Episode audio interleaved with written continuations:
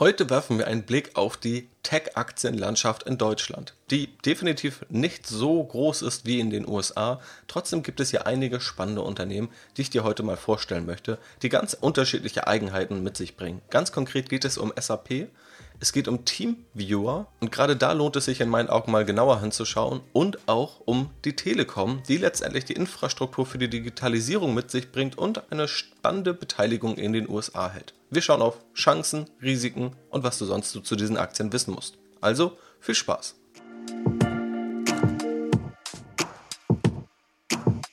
Ja, ich bin Janis und heiße dich natürlich herzlich willkommen zur heutigen Podcast-Episode. Heute schauen wir uns mal wieder konkrete Aktienunternehmen an und ich habe mir überlegt, dass wir mal ganz spezifisch auf deutsche Aktienunternehmen schauen und zwar deutsche Aktienunternehmen im Tech-Umfeld, also im Technologieumfeld. Da muss man sagen, da gibt es natürlich in Deutschland deutlich weniger als in den USA und auch deutlich weniger große Unternehmen. Es gibt aber einige und die möchten wir uns dann hier einmal anschauen. Vorab der Disclaimer, das alles ist natürlich keine Anlageberatung und auch keine Kaufempfehlung.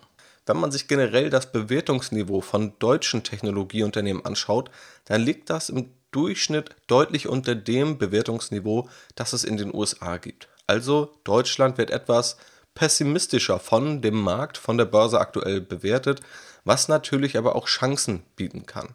Also, das sollte man vorher wissen, aus dieser Marktdraufsicht ist Deutschland eher günstiger bewertet. Trotzdem, und auch das ist ganz wichtig, sollte man nicht zu viel des eigenen Geldes nur in deutsche Aktien investieren, weil man durch Zufall in Deutschland geboren ist. Es gibt den sogenannten Home Bias, der besagt, Anleger neigen dazu, überproportional viel in ihrem Heimatland zu investieren. Das heißt, aus deutscher Sicht würde man dann vor allem deutsche Aktien kaufen oder einen DAX-ETF. Es ist nicht verkehrt, unbedingt dort zu investieren, man sollte es nur nicht zu zu großen Teilen tun. Denn Diversifikation weltweit zu streuen ist sehr wichtig, um das Risiko zu senken und nur weil man in einem Land geboren ist, heißt es ja nicht zwangsweise, dass es dort auch die besten Renditen gibt. Man sieht aber überall diese Neigungen, dass die meisten Anleger in ihrem jeweiligen Heimatland investieren. Also hab diesen Home Bias bitte auf dem Schirm und schau, dass du dort nicht zu viel in deinem eigenen Heimatland investierst, weil dadurch ein Klumpenrisiko entsteht. Das also nur vorweg, damit du das einordnen kannst. Und jetzt schauen wir auf die fünf Aktienunternehmen. Übrigens, ausführliche Aktienanalysen zu all diesen Unternehmen findest du auf strategyinvest.de. Das erste Unternehmen ist SAP. SAP ist tatsächlich eines der wertvollsten Unternehmen Deutschlands und das kann man, denke ich, auch festhalten, das mit Abstand erfolgreichste Technologieunternehmen, aber auch ein Unternehmen, das aktuell Schwierigkeiten hat und einige Konkurrenten holen auch stark auf. Gerade Ende letzten Jahres im Oktober gab es einen ziemlichen Kurssturz bei der SAP-Aktie. Sie hat etwa 30 Prozent des Kurses einbüßen müssen. Der Kurs ist auf etwa 90 Euro gefallen. Vor allem deshalb, weil die Gewinnerwartungen deutlich gesenkt werden mussten.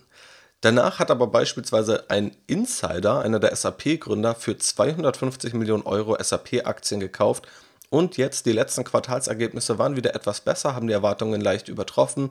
Es wurden auch positive News veröffentlicht. Beispielsweise steigt Alphabet, also der Google-Mutterkonzern, bei seiner Finanzsoftware von Oracle auf SAP um.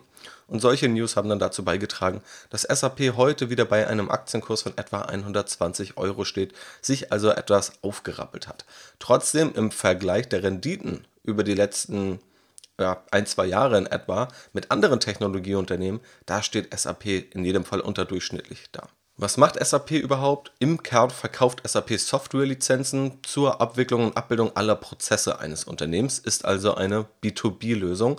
Das Geschäftsmodell besteht vor allem aus einem sogenannten ERP-System, steht für Enterprise Resource Planning, das alle geschäftsrelevanten Beziehungen und Daten eines Unternehmens abbilden soll. Und darüber hinaus gibt es noch ja, weitere Nebenprodukte, die SAP anbietet. Beispielsweise hat SAP ein Tool namens Concure, ein Tool für Geschäftsreisenplanung, das 6% der Umsätze aktuell ausmacht. Oder auch Qualtrics, eine Akquisition, die sich auf den Bereich Experience Management konzentriert, kommt für 3% der Umsätze auf. Außerdem fallen in den Bereich von SAP Lösungen für Personalmanagementsysteme, Human Capital Management oder auch alles rund um Lieferung und Logistik, Supply Chain Management, Einkaufsprozesse und auch das Pflegen von Kundenbeziehungen und Salesprozessen. Also SAP ist an ziemlich vielen unternehmensrelevanten Prozessen irgendwo eingesetzt. Das große strategische Ziel von SAP ist nun in die Cloud zu kommen. Da ist SAP deutlich langsamer als andere Unternehmen, denn Cloud-Lösungen sind heute nahezu der Standard. Nur für SAP noch nicht, die möchten sich stark in diese Richtung entwickeln.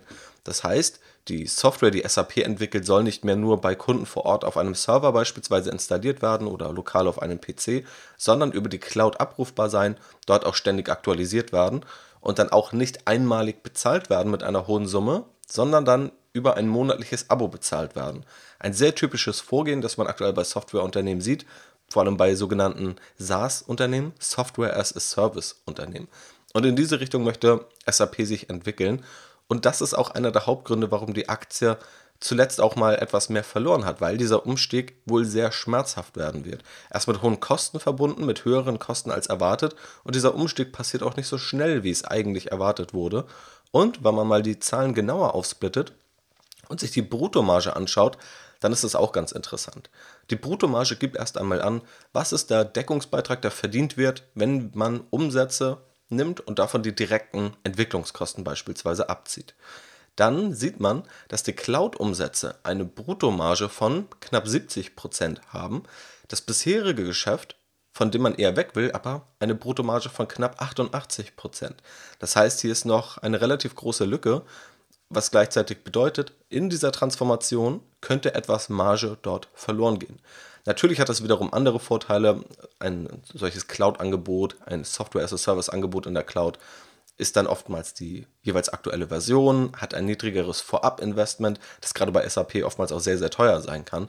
Das heißt, andere Vorteile können das natürlich aufwiegen und es sind sich eigentlich auch alle einig, dass es die richtige Entscheidung ist, in die Cloud zu gehen. Aber aus Sicht der Finanzkennzahlen kann da auch ein bisschen Druck auf die Marge dann kommen. Passend dazu hat aber auch der CEO Christian Klein vor ein paar Monaten gesagt, ich opfere den Erfolg unserer Kunden nicht der kurzfristigen Optimierung unserer Marge. Also erst einmal eine positive Sichtweise in meinen Augen, die man ja vielleicht so ein bisschen von Jeff Bezos von Amazon kennt, der auch immer gesagt hat, die Finanzzahlen, die er ausweist, die dienen dem Unternehmen und nicht den Finanzmärkten und ihm ist relativ egal, was die Finanzmärkte darüber denken, wenn er der Meinung ist, dass eine Strategie langfristig sinnvoll ist. Es gibt auch Konkurrenten von Salesforce, beispielsweise Salesforce, gerade im Bereich CRM, Customer Relationship Management, also das Pflegen von Kundenbeziehungen, gerade im, um Verkaufsprozesse nachzuhalten. Salesforce hat über die letzten Jahre einen ziemlich starken Rückenwind gehabt, auch ziemlich stark aufgeholt, ist an der Börse auch mittlerweile deutlich mehr wert als SAP. Und auch der CEO von Salesforce hat sich mal zu Wort gemeldet, auch das fand ich relativ spannend, und SAP kritisiert, und unter anderem gesagt, dass SAP die Chancen der Cloud nicht genutzt habe und auch die Probleme von SAP in der Branche recht einzigartig seien. Er sagt also auch, macht damit klar, dass SAP hier die Entwicklung verpasst hat, während eigentlich alle anderen Unternehmen es geschafft haben, den Umzug in die Cloud schon längst vollziehen. Dann hat er auch noch die häufigen Managementwechsel der letzten Zeit bei SAP angesprochen und auch die gewachsene Kundenunzufriedenheit, die SAP hat. Er hat da gesagt, ins Deutsche übersetzt, der Übergang läuft einfach nicht rund und ihre Kunden sagen das auch. Nun spiegelt ihre Umsatzentwicklung das auch wieder. Und damit vielleicht auch noch so zu einem schwierigen Punkt für SAP, und zwar, dass SAP ein eher unbeliebtes Produkt ist. Also jeder, der mal mit SAP gearbeitet hat oder arbeitet, mich eingeschlossen, wird mal jemanden über das SAP-System fluchen gehört haben. Das steht sinnbildlich für etwas, was tatsächlich ein Problem ist, nämlich die niedrige Kundenzufriedenheit. Um das auch mit Fakten zu untermauern, es gibt ein Messsystem oder mehrere für Kundenzufriedenheit, aber eins davon ist der sogenannte Net Promoter Score. Dieser misst auf einer Skala von minus 100 bis 100, wie groß der Anteil an Personen ist, die ein Produkt weiterempfehlen würden, beziehungsweise wie stark dieser Anteil den Anteil an Personen überwiegt, die das Produkt nicht weiterempfehlen würden. Also je höher der Net Promoter Score, desto stärker überwiegen die Leute, die ein Produkt empfehlen, die Leute, die ein Produkt nicht weiterempfehlen würden. Und SAP weist auch diesen Net Promoter Score im Geschäftsbericht aus. Und dieser liegt bei SAP, je nachdem welches Jahr man betrachtet, 2019 beispielsweise bei minus 6, 2018 lag er noch bei minus 5 und angepeilt wird jetzt ein Wert von plus 1. Auch das Handelsblatt hat dazu wohl noch einige andere Umfragen und demnach sind 68% der Kunden grundsätzlich zufrieden mit SAP, aber nur 26% würden SAP und seine Produkte weiterempfehlen. 32% sehen das Unternehmen kritisch. Und das sind ja schon relativ schwierige Zahlen. Also das spricht jetzt wirklich nicht für ein beliebtes Produkt, sondern eher danach, dass man hier sozusagen das am wenigsten schlechte Produkt nehmen muss in diesen geschäftsrelevanten Bereichen. Und das öffnet natürlich Tür und Angel für Unternehmen, die es besser machen. Aber natürlich hat auch SAP das erkannt und möchte entsprechend die Produkte auch verbessern. Ob das gelingt, ist dann natürlich die andere Frage. SAP ist außerdem gerade in einen Prozess verwickelt, nicht erst seit kurzem, sondern tatsächlich geht es zurück bis zum Jahr 2009. Dort wurde nämlich die SAP-Software Chorus, eine Buchhaltungs- und Finanzsoftware, für das französische Verteidigungsministerium installiert. Und das Programm arbeitete so fehlerhaft, dass Rechnungen verspätet oder gar nicht bezahlt wurden von dem Verteidigungsministerium und dadurch wiederum gingen in Frankreich zahlreiche Dienstleister pleite. Und dort laufen nun Klagen, dass eben SAP die Schuld dafür trägt, dass das Ganze so passiert ist. Unter anderem soll auch Haribo davon betroffen gewesen sein. Also falls sich jemand daran erinnert, dass mal Goldbeeren im Supermarkt gefehlt haben, dann könnte tatsächlich eine nicht funktionierende SAP-Software der Grund dafür sein. In dem Zuge bin ich auch auf eine andere Studie gestoßen für das britische SAP-Beratungsunternehmen Resulting IT. Und dort ist ein Ergebnis, dass nur 36% der SAP-Projekte innerhalb des geplanten Zeitraums umgesetzt werden und mehr als zwei Drittel der befragten Kunden gaben an, dass die Einführung der SAP-Software sie mehr als vereinbart gekostet habe. Und weniger als die Hälfte der SAP-Projekte soll ihre Geschäftsziele erreicht haben. Also auch solche Studien oder auch dann solche Prozesse, die werfen natürlich dann eher ein schlechtes Licht auf SAP und die angebotenen Lösungen. Nichtsdestotrotz muss man sagen, dass SAP vergleichsweise günstig bewertet ist. Wir reden hier heute über ein Kurs-Gewinn-Verhältnis von 25, ein Kurs-Cashflow-Verhältnis von unter 20, also ein eher marktdurchschnittliches Niveau. Die Nettomarge beträgt 20%, das heißt vom Umsatz sind 20% aktuell auch Nettogewinn und der Umsatz wächst zwar nicht mehr stark, aber über die letzten drei Jahre aufs Jahr gesehen noch mit 5%. Auch aus dem Kurs-Cashflow-Verhältnis ergibt sich, wenn wir mal ein Kurs-Cashflow-Verhältnis auf 20 jetzt runden bei SAP und sozusagen den Kehrwert nehmen, dann ergibt sich die erwartete Cashflow-Rendite. Die liegt dann bei 5%. Das heißt, für 100 Euro, die du in die SAP-Aktie steckst, bekommst du aktuell 5 Euro jährlichen Cashflow. Wohlgemerkt ohne Wachstum einzukalkulieren, das das Ganze natürlich steigern kann, aber auch ohne eine Änderung der Bewertung einzukalkulieren. Also, dass der Aktienkurs womöglich auch fallen könnte. Das hier ist wirklich nur auf die Fundamentalzahlen bezogen, zeigt aber schon, SAP ist prinzipiell eine Lösung, die zukunftsrelevant ist, die in einem zukunftsrelevanten Markt ist und auch in einem wachsenden Markt ist und ist zumindest deutlich günstiger bewertet als andere Konkurrenten aus den USA, hat aber auch deutlich mehr operative Probleme. Kommen wir damit zur zweiten Aktie, die wir uns heute anschauen, und zwar TeamViewer. Ein Unternehmen, das in meinen Augen eher unscheinbar ist. Was du aber gleich merken wirst, die Finanzkennzahlen, die Fundamentalzahlen von TeamViewer, die sehen wirklich enorm stark aus. TeamViewer war ursprünglich ein Produkt, das vor allem dafür eingesetzt wurde, um von einem PC remote auf einen anderen zugreifen zu können. Heute ist TeamViewer aber noch viel mehr als das und man kann schon sagen, ein deutscher Technologie-Champion, da jedes internetfähige Gerät mit jedem anderen Gerät verbinden möchte. Und das ermöglicht vor allem die Einrichtung, Wartung und auch Überwachung von Systemen, von Maschinen, von Prozessen. Und damit möchte TeamViewer gerade der Industrie alle nötigen Werkzeuge an die Hand geben, um das Ganze Zeit, Kosten und auch emissionssparend, also möglichst nachhaltig umsetzen zu können. Außerdem hat TeamViewer gerade für viel Aufsehen gesorgt, denn TeamViewer hat die Trikotsponsorschaft von der Fußballmannschaft von Manchester United übernommen, einem der wertvollsten und am besten angesehenen Vereine der Welt. Und auch das wurde ziemlich viel diskutiert. An der Börse wurde es eher kritisch aufgenommen, da die Ausgaben dafür offensichtlich sehr hoch sind, dafür, dass das Umsatzniveau von TeamViewer jetzt noch in einem überschaubaren Bereich ist. Darauf schauen wir gleich nochmal. Aber das setzt natürlich auch irgendwo ein Ausrufezeichen in die Welt und auch das ist das Ziel damit, was der CEO Oliver Steiler an unterschiedlichen Stellen so kommuniziert hat. Noch generell zu TeamViewer. Es wurde 2005 gegründet, sitzt in Deutschland und zwar in Göppingen. Nicht unbedingt dem typischen Tech-Standort, aber das kann einige Vorteile mit sich bringen. Die werden wir uns gleich nochmal kurz anschauen. Grundsätzlich zum Produkt und zum Geschäftsmodell von TeamViewer. Oft wird es auch mit Zoom oder Microsoft Teams verglichen, aber der Vergleich ist nicht wirklich passend, weil wir hier schon über unterschiedliche Geschäftsmodelle sprechen. TeamViewer selbst ist eben als Software gestartet, mit der aus der Ferne von einem PC auf den anderen zugegriffen werden kann um eine Fernwartung durchzuführen oder ein Tool zu präsentieren, um es einem potenziellen Kunden zu verkaufen. Heute möchte und ist TeamViewer schon viel mehr als das. Es will jedes Gerät mit jedem anderen Gerät verknüpfbar, steuerbar und wartbar machen. Und dazu werden auch die modernsten Technologien eingesetzt, Augmented Reality beispielsweise, also Markierung innerhalb eines Videocalls oder innerhalb von Aufzeichnungen, die einem Arbeiter am anderen Ende der Leitung genau zeigen, was getan werden muss. Es geht um das Thema Rechte-Management, also wer kann eigentlich auf welche Maschine zugreifen und was an dieser Maschine ändern. Dann auch die ganze Protokollierung. Wer hat was gemacht? Wo sind Fehler aufgetreten? Und vieles mehr.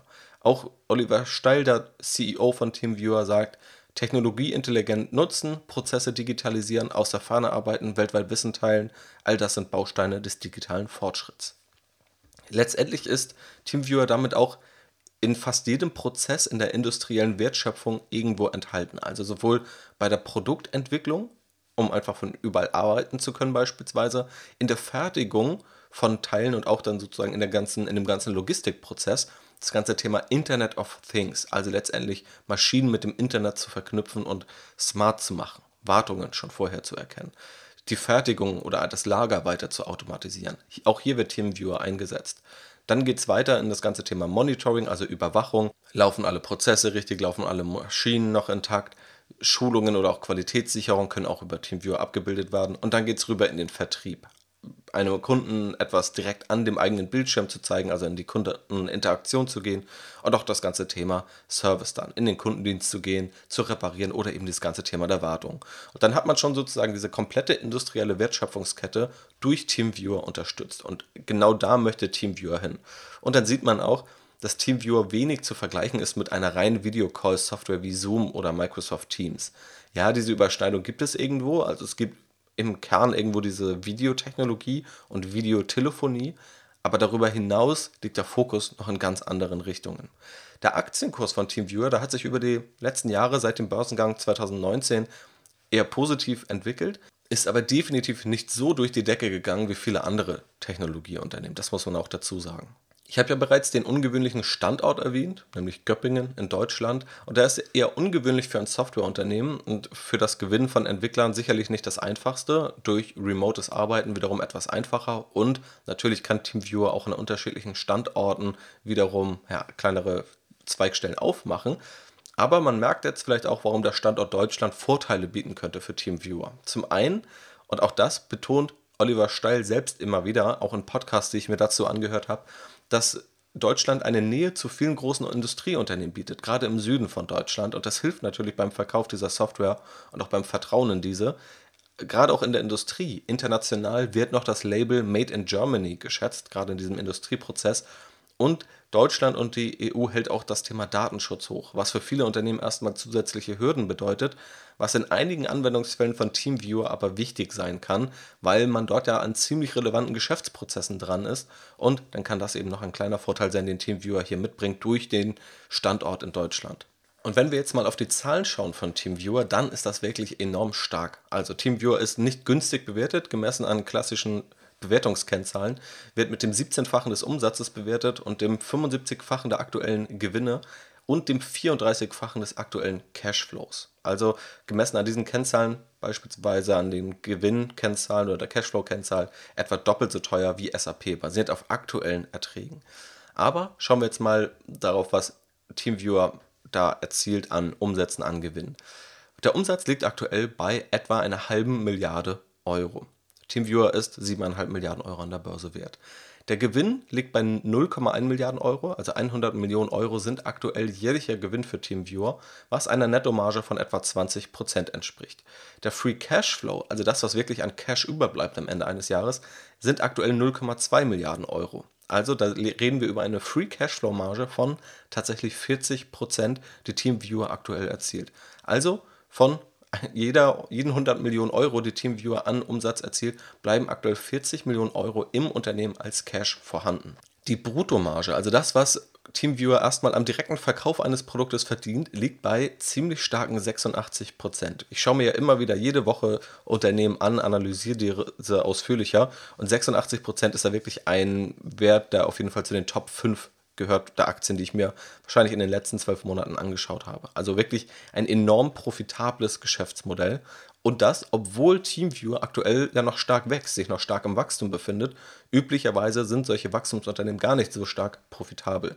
Zuletzt über die letzten drei Jahre lag das operative Gewinnwachstum durchschnittlich pro Jahr bei 90 Prozent, das Umsatzwachstum über die letzten drei Jahre durchschnittlich bei knapp 50 Prozent jährlich. Jetzt speziell in der Corona-Phase habe ich mir auch mal angeguckt, was TeamViewer dazu so gesagt hat und da gab es unterschiedliche Entwicklungen. Also teilweise gab es ein, zwei Quartale, in denen man profitieren konnte, aber auch ein, zwei Quartale, in denen gerade in der Industrie etwas weniger Geld ausgegeben wurde, wo TeamViewer dann auch nicht mehr ganz das Wachstum hatte. Also im Durchschnitt könnte man vielleicht sagen, ein weitestgehend normales Jahr für TeamViewer, in dem die Umsätze um 42% auf Jahressicht gestiegen sind, die EBITDA-Marge, also die Gewinnmarge vor Zinsen, Steuern und Abschreibungen, ist nochmal um 8% gestiegen und liegt jetzt bei 57%, also 57% EBITDA-Marge.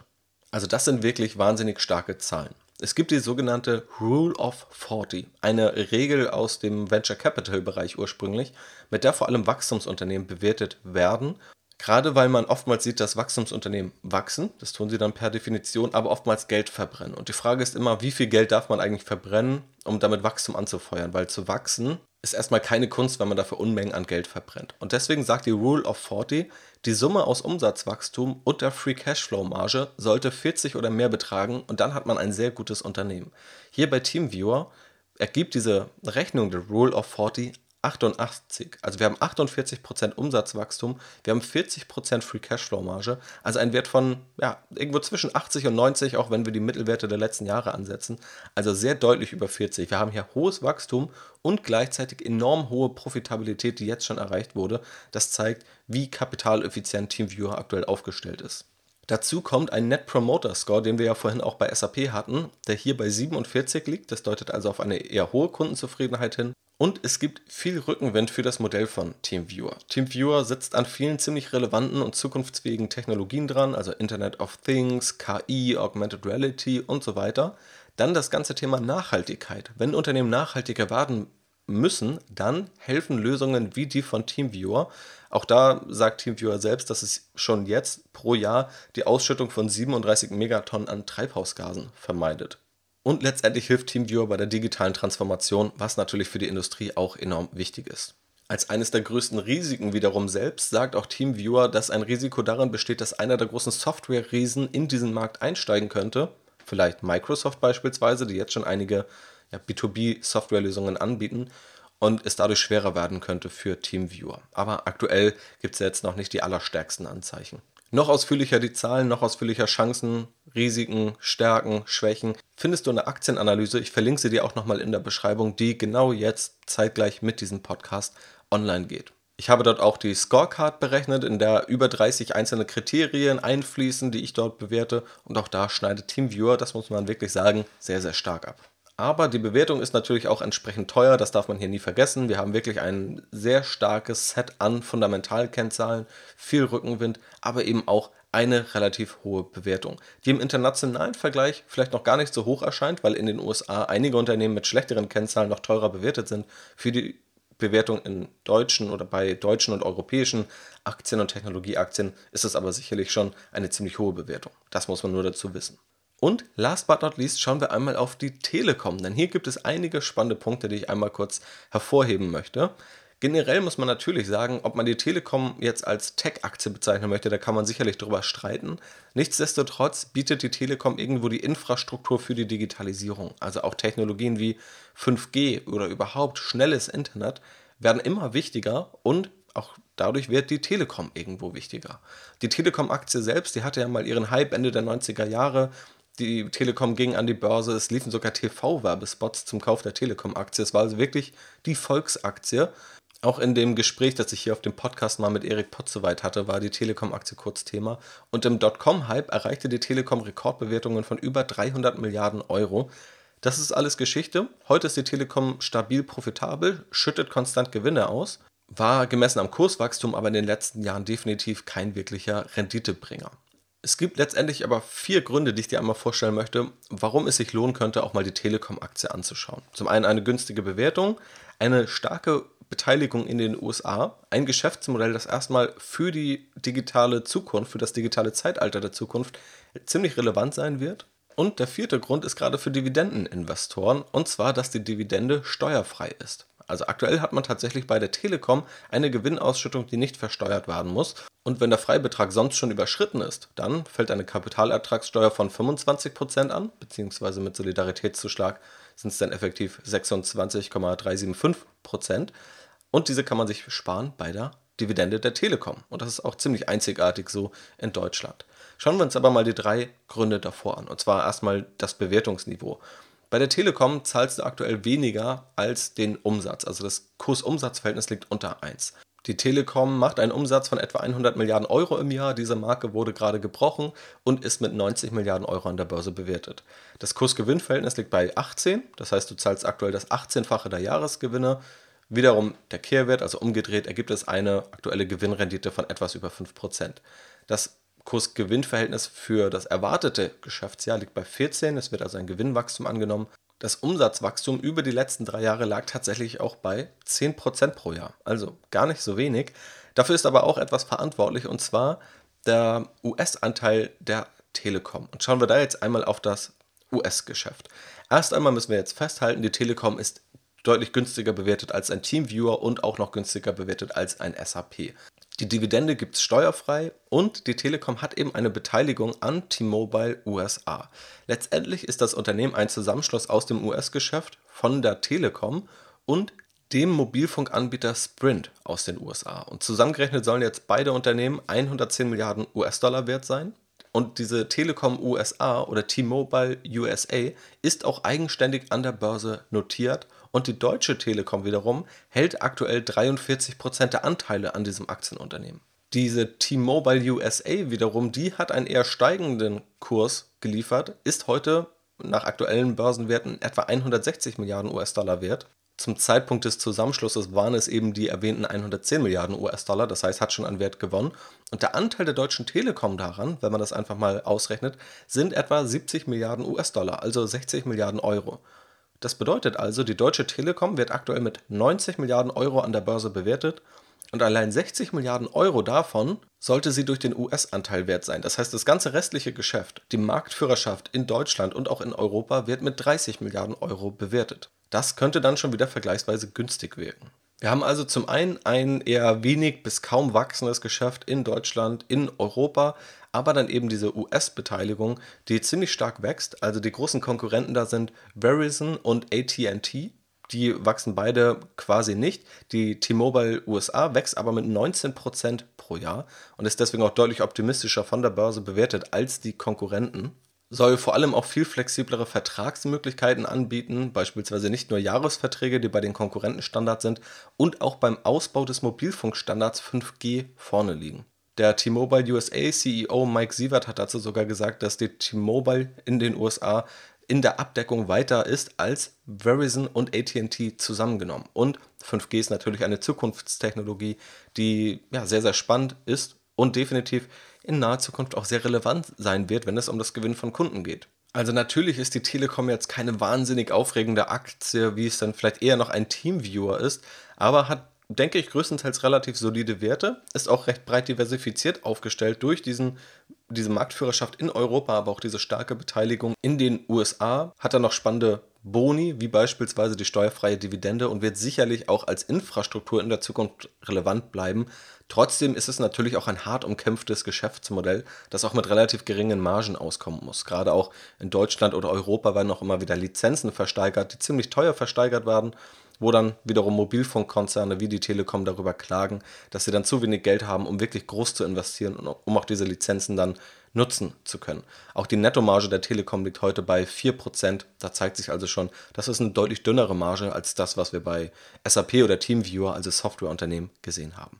Aber aus den genannten Gründen, die viele, glaube ich, nicht kennen über die Deutsche Telekom-Aktie oder vielleicht ist die Deutsche Telekom-Aktie auch etwas verbrannt durch den Hype damals, könnte die Aktie heute aber, glaube ich, durchaus wieder für einige Anleger interessant sein. Also, das war mal so ein Ritt durch unterschiedlichste Geschäftsmodelle. Ich glaube, SAP, TeamViewer und Telekom haben relativ wenig Schnittmengen, sind aber letztendlich alle Digitalunternehmen oder auch Technologieunternehmen aus Deutschland, die nicht nur für Deutschland herstellen, die also auch weltweit Umsätze erzielen. Und das macht diese Unternehmen, glaube ich, auch relativ spannend. Es gibt natürlich noch viele weitere deutsche Technologieunternehmen. Viele davon habe ich auch schon analysiert.